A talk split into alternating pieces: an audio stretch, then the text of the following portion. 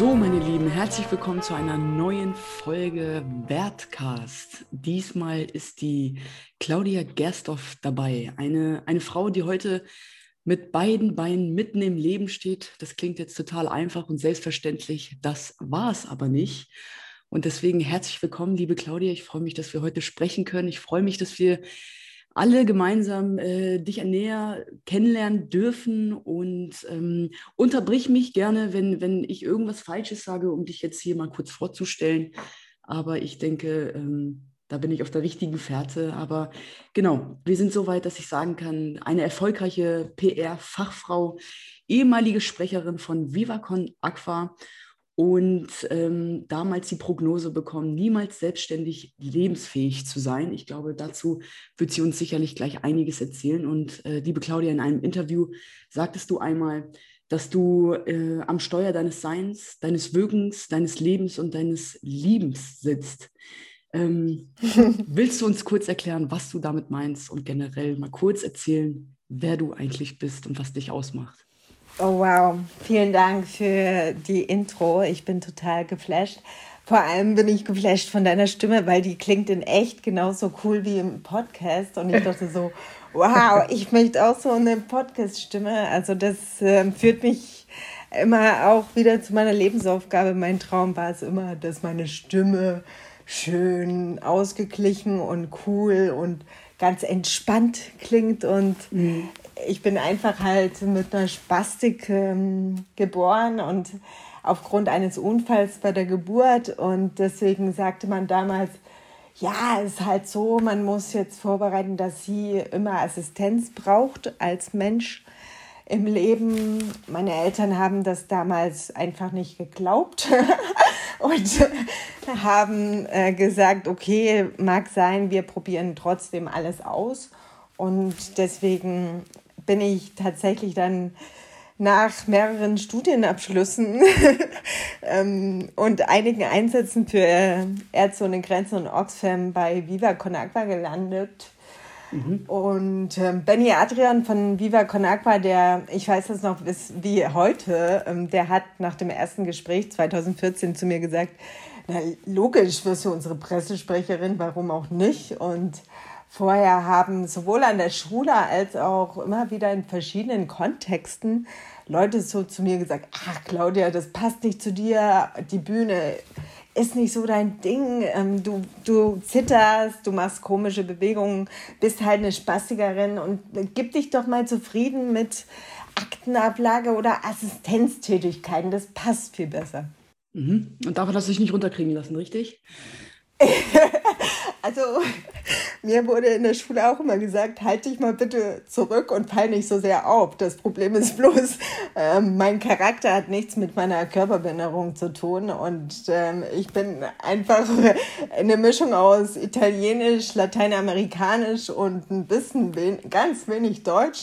Aber also, Temperament ohne Ende, würde ich sagen. also insofern ähm, ich habe tatsächlich äh, dann doch immer wieder andere Wege gefunden. Okay.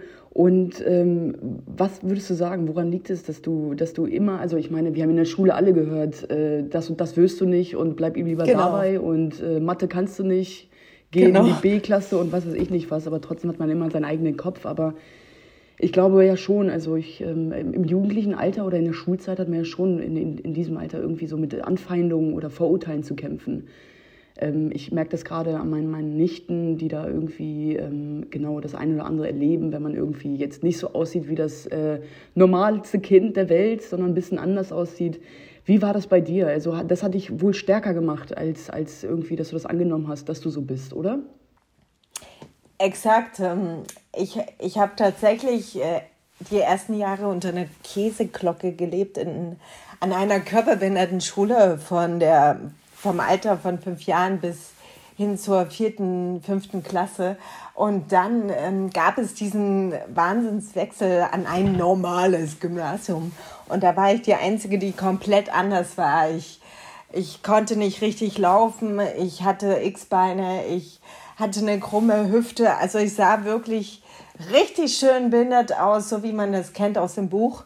Und mhm. ähm, ich habe bis zu dem Zeitpunkt hatte ich keine Ahnung, was Ausgrenzung, Diskriminierung, deswegen die Käseglocke. Ich war mhm. an der Körperbehindertenschule die Beste in allem und vor allem auch die Schönste. Und dann. ja, das ist gut so, dass du das sagst. Und dann kommst du an so eine Schule und irgendwelche Leute sagen dir, wie du angeblich bist. Also mhm. ich hatte eine ganz andere Selbstwahrnehmung und ich habe tatsächlich das Glück immer wieder gehabt, dass ich äh, jemand bin, der Emotionen äußert, der äh, Gedanken frei heraussagt. Und ich habe mir dann instinktiv teilweise auch Leute geholt, wie zum Beispiel in meinem Dorf, wo ich dann gelebt habe und gesagt habe, ist das wirklich so? Sehe ich wirklich so scheiße aus oder bin ich wirklich so anders? Und ja, also es klingt ähm, komisch, aber im Nachhinein, du hast quasi, also ich habe quasi an der Schule wirklich ähm, körperlich und auch psychisch auf die, auf die, auf die Fresse gekriegt, muss ich jetzt echt so sagen. Und ähm, bin auch mal mit einem blauen Auge nach Hause gekommen, weil ich bin dann auch jemand, der zurück, äh, zurückhaut. Sozusagen. Mhm. ich wollte mich also immer du lässt dir nichts gefallen. Ich lasse mir nichts gefallen, ja. ja. Und ähm, ich weiß nur, dass meine Oma immer zu mir gesagt hat, Claudia, ähm, was du mit deinem Körper nicht kannst, kannst du mit deinem Geist ausgleichen und du lässt ja einfach nicht die Butter vom Brot nehmen, ja? Ähm, mhm.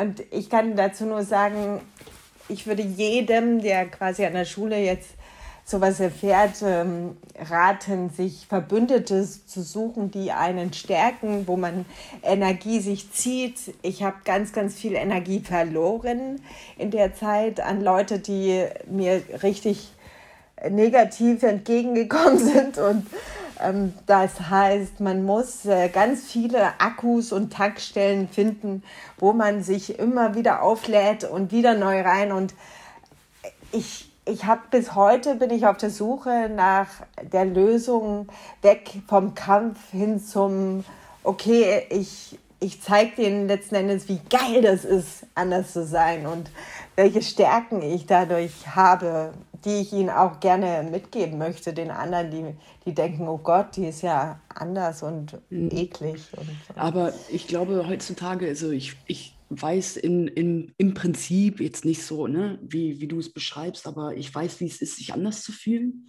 Ähm, und ich weiß nicht, ob du es wusstest, liebe Claudia, aber ich habe ja, hab ja auch eine Show gegründet, die sich anders nennt. Und ähm, ich habe wirklich damals einfach mal versucht, aus einer Andersartigkeit, also, beziehungsweise ich habe heute versucht, aus einer Andersartigkeit eine Stärke zu machen. Und ähm, ja. äh, das ist allgegenwärtig das Wort anders, finde ich. Und dass, das, dass man daraus irgendwie so eine, so eine, so eine Stärke macht als, als damals. Weil früher hat man sich irgendwie so ein bisschen als Opfer gefühlt und man hat sich geschämt, dass man irgendwie anders war.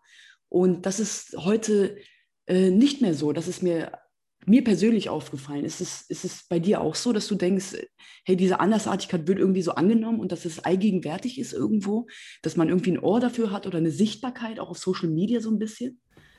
Auf jeden Fall. Also ich bin tatsächlich auch gerade seitdem ich im beruflichen, das, also ich habe vor circa fünf Jahren zum, zum ersten Mal im beruflichen Kontext gesagt, dass ich diese Behinderung habe. Vorher war das ein Riesengeheimnis. Und seitdem ich das ähm, mache und darüber offen spreche und nicht sage, ja, das ist äh, irgendwie, weil mir kalt ist, zittere ich, sondern wenn, seitdem ich transparent damit umgehe und ganz cool damit umgehe, bekomme ich genau diese Anerkennung, von der du sprichst, die Wertschätzung und vor allem ich kann die Stärke, die ich habe, komplett entfalten. Also da stimme ich dir komplett zu. Mhm. Und das meinte ich auch mit diesem Steuer. Also du hast es angesprochen, man hat die Wahl, Opfer oder Täter zu sein. Beides ist ziemlich schwierig. Das Coolste ist, wenn du hingehst zu, ich bin der Urheber meiner, meines Lebens. Ich bin letzten Endes am Steuer und ich lasse mich nicht auf den Beifahrersitz verbannen und auch nicht auf die Rückbank. Ähm, und das ist eine Sache, die trainiere ich auch ganz bewusst seit ein paar Jahren. Äh, ich, ich bin auch dabei, eine Coaching-Ausbildung zu machen. Das heißt, ich habe mir erst Hilfe geholt. Ende mhm. 20, also vor circa zehn Jahren, habe ich angefangen zu sagen, okay, ich, ich hatte ähm, Mobbing-Geschichten im Leben und die muss man auch ein bisschen verarbeiten, sonst schleppt man die mit sich rum. Und das ist dahin gemündet, dass ich jetzt selber Coach werden möchte. Und ich habe da eine Philosophie gefunden, die nennt sich kontextuelle Philosophie von Maria und Stefan Krämer. Und die sagen eben auch, ey, ganz ehrlich, du kannst jetzt ein Leben lang drüber nachdenken, ähm, was alles schlimm war und wie sehr du gelitten hast. Oder du gehst jetzt einfach hin und sagst so, cool, ich lebe noch und ich bin sogar noch viel stärker und viel weiser geworden durch auch negative Erfahrungen. Ja. Und das transformiere ich jetzt. Und davon bin ich seit Ewigkeiten ein Fan. Deswegen arbeite mhm. ich im, im Kontext von Menschenrechten auch ausschließlich zum Thema ja, ähm, Empowerment und äh, Ermächtigung und würde niemals irgendein Projekt mitmachen, wo lediglich irgendwas verteilt wird. Mhm. Ähm, und also insofern, also, ja. Du, du tust auf jeden Fall was für die Menschenrechte, sage ich mal. Und ähm, ich habe aber das Gefühl, du gibst immer, du hast du denn das Gefühl, dass du immer 200 Prozent geben musst? Und also glaubst du, dass es irgendwie so eine gute Strategie ist für einen selbst, immer besser sein zu müssen als andere, um, um irgendwie auch gesehen zu werden? Weil so ein Gefühl hatte ich auch immer in mir oder habe ich teilweise immer noch in mir, dass ich immer denke, ey, ich muss irgendwie besser sein als andere, weil man ja ganz anders wahrgenommen würde, wurde als eben auch Jesidin und äh, Frau und ne, in der Schule damals, im Dorf bei mir. Ist es denn bei dir auch so, dass du, dass du denkst, ja, dass du besser sein musst, um, um gesehen zu werden? Ja, ich bin tatsächlich jetzt äußerst, äußerst dankbar und gleichzeitig denke ich mir, Wahnsinn, jetzt stellst du diese Frage, weil das ist echt, das ist echt diese Kruxfrage, wo ich denke, oh, hoffentlich komme ich an der vorbei. Und ich, ich finde es aber gen genial, dass du das sagst.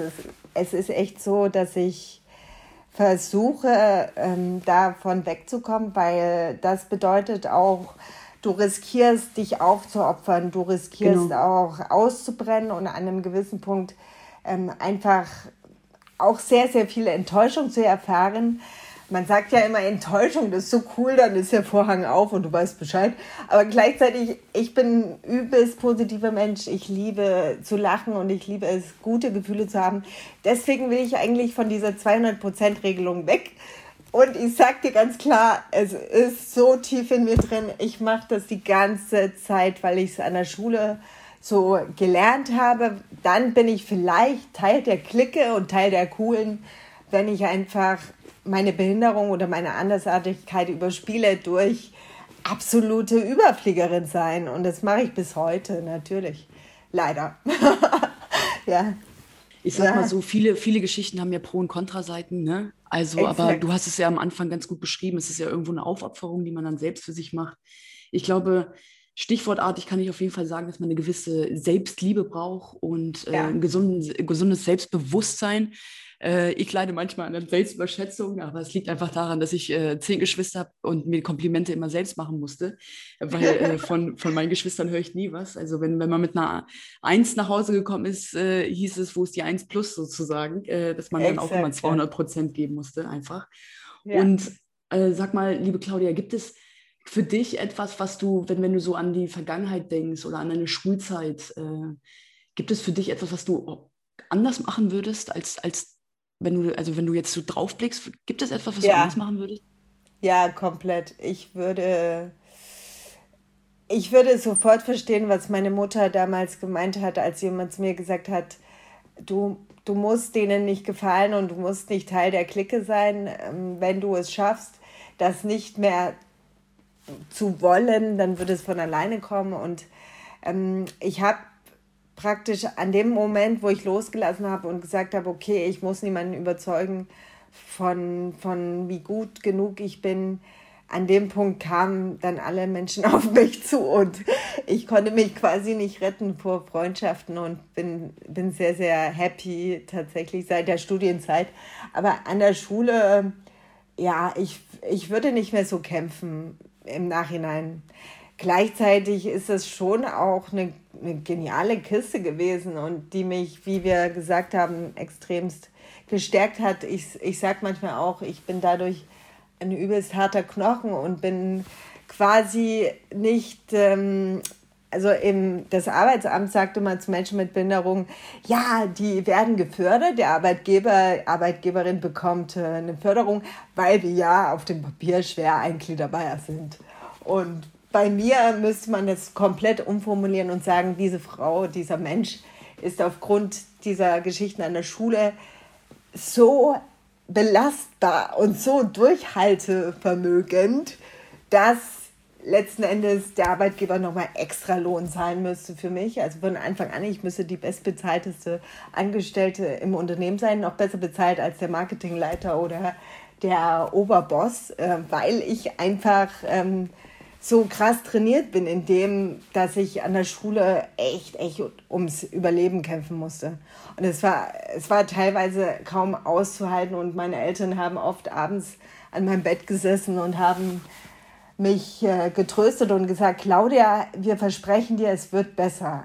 Und das würde ich ja auch anders machen. Ich würde mein Kind, wenn mein Kind, ähm, das muss ich schon sagen, ich würde mein Kind von der Schule nehmen. Ich, damals hat man gesagt, das schaffen wir und wir wollen doch positiv bleiben und wir wollen inklusiv sein. Aber ich, an dem gewissen Punkt, wo ich teilweise war, würde ich auch sagen, okay Leute, ganz ehrlich, aber wo findest du dann eine Schule, die womöglich besser damit umgeht? Fragezeichen. Mhm. Genau, also äh, an dieser Stelle erstmal Props an deine Eltern, die äh, die, die äh, Hoffnung an dich oder immer dich mit Positivität äh, überschüttet haben und immer an dich geglaubt haben. Also Props äh, dahingehend auf jeden Fall. Und ähm, ja, würdest du denn sagen, dass wirklich heutzutage die Schulen ähm, immer noch so sind wie, wie früher, dass man da immer noch nicht angenommen wird oder noch nicht angekommen ist? Und ähm, genau, dass du sagst, äh, ich würde meine, meine, mein Kind würde ich von der Schule nehmen, wenn, wenn sie dieselben Erfahrungen machen würde. Also glaubst du ja sozusagen, dass es heutzutage, dass da keine Veränderung stattgefunden hat vielleicht?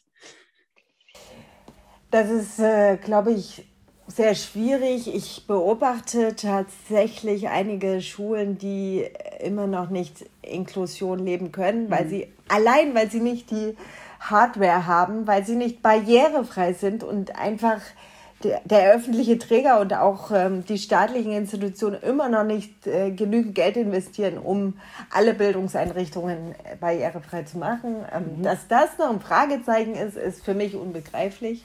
Mhm. Ähm, dass es äh, nicht klar ist, dass jeder sich mal ein Bein brechen kann, auch der Sportlehrer. Ähm, und dann, äh, wo geht der denn bitte dann auf Toilette, wenn das nicht barrierefrei ist? Aber ähm, ja, das erstaunt mich tatsächlich immer wieder.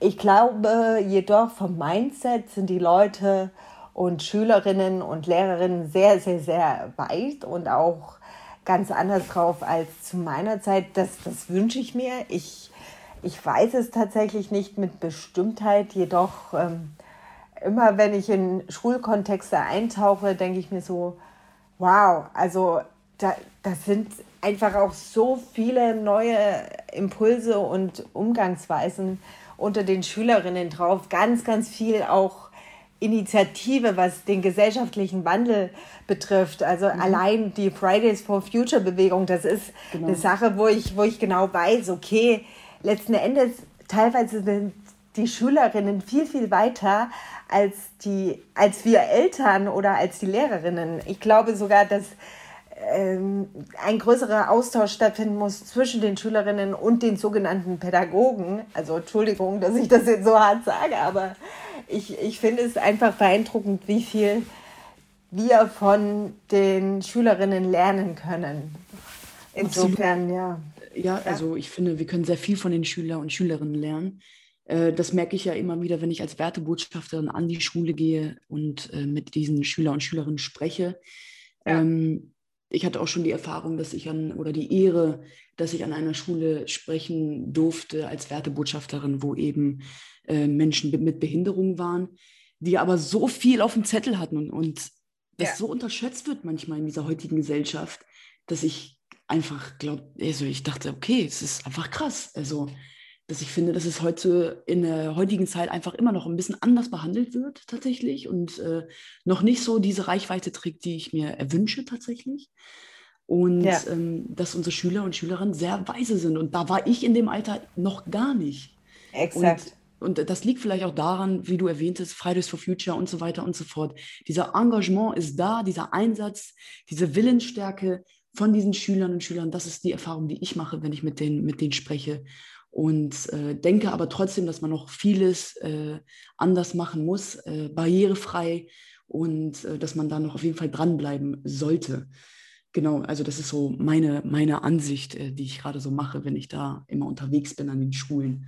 Auf jeden Fall. Hast du denn das Gefühl oder hast du das Verlangen danach, irgendwie nochmal heute mit deinem jetzigen Alter, mit deinem jetzigen Ich, hättest du Lust darauf, äh, jetzt an die Schule zu gehen, wo, wo du so viele ja, Anfeindungen und Vorurteile zu kämpfen hattest?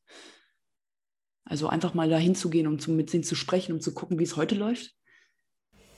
Ähm, du wirst es nicht glauben, ich ähm, bin tatsächlich schon mehrfach an dieser Schule vorbeigefahren und habe mir die Aber genau nicht reingegangen. Den, nee, also ich habe damals äh, auch zu den Teenies, äh, zu den ähm, Oberbossinnen gesagt, die gesagt haben, du wirst niemals einen Freund haben, habe ich gesagt, natürlich, ich komme dann mit meinem Freund hier lang gelaufen und ähm, zeige euch meinen Freund. Also das würde ich jetzt tatsächlich sehr, sehr gern machen mit meinem Freund und mit meinem Kind. Ähm, und insofern, ja, hätte ich, also ich kriege gerade total äh, Schweißausbrüche und äh, Claudia, eins kann ich Aufregung kommt hoch. Ja, aber, aber ein, eins kann ich dir sagen. Also ich bin mir ziemlich sicher, dass die Lehrer von heute und die Schüler und Schülerinnen von, äh, Gäst, äh, ne? von, von damals, meine ich, nicht von heute, um Gottes Willen, von damals genau wissen, was du heute machst, wer du bist und was dich ausmacht. Also da bin ich mir zu 100% sicher. Echt? Ähm, okay. Ja, doch. Also da, ja. da braucht nur einmal, ein, da braucht nur einer jemand wissen, ey, Claudia Gerstorf, PR-Fachfrau und Pressesprecherin, ehemalige und so weiter und so fort, jetzt im Coaching-Bereich. Es braucht nur einer wissen, der wird es sofort verbreiten. Also bin ich mir ziemlich sicher. Und ja. Äh, ja. die Nachrichten werden eintrudeln. Ähm, genau, aber ich finde es schön, liebe Claudia, äh, dass du nie die Hoffnung oder nie die Positivität verloren hast ähm, und Danke. immer stark geblieben bist. Solche Frauen wie dich und brauchen wir eigentlich, also brauchen wir immer als Vorbilder.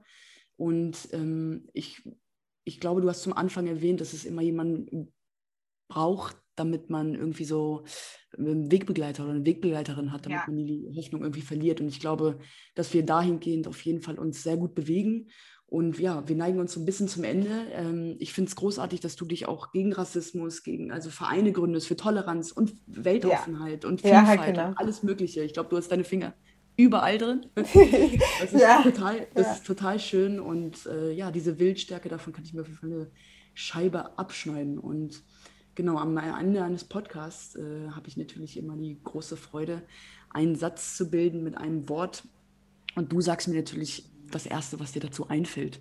Gerne in einem Satz, in einem Wort, einfach nur das Erste, was dir dazu einfällt und dann äh, sag mir, wenn du bereit bist dazu. Ich bin bereit, sehr bereit, ja. Das Erste, was dir zu anders einfällt. wir sind alle wie Eisbären und ähm, der Eisbär, der wird oftmals ähm, auch ganz anders gesehen, als er wirklich ist. Er hat nämlich schwarze Haut und ein weißes Fell. Und ähm, ich bin jetzt unter die Gründerinnen gegangen und habe den Polarbär Positive Relations ins Leben gerufen, der tatsächlich sich zum Thema Nachhaltigkeit und Inklusion, Diversity, Empowerment durch die Welt bewegt und nicht vom Aussterben bedroht ist, sondern der wird noch richtig hier auf der Erde was reißen. Ja, also viral gehen. Deswegen, wir werden dich auf jeden Fall unterstützen, liebe Claudia. Ich werde dir auf jeden Fall zur Seite stehen, das weiß ich für mich und ich danke dir, dass du heute dabei warst. Dankeschön, danke auch. Also, wir hören uns. Bis bald. Bis ganz bald. Vielen, vielen Dank.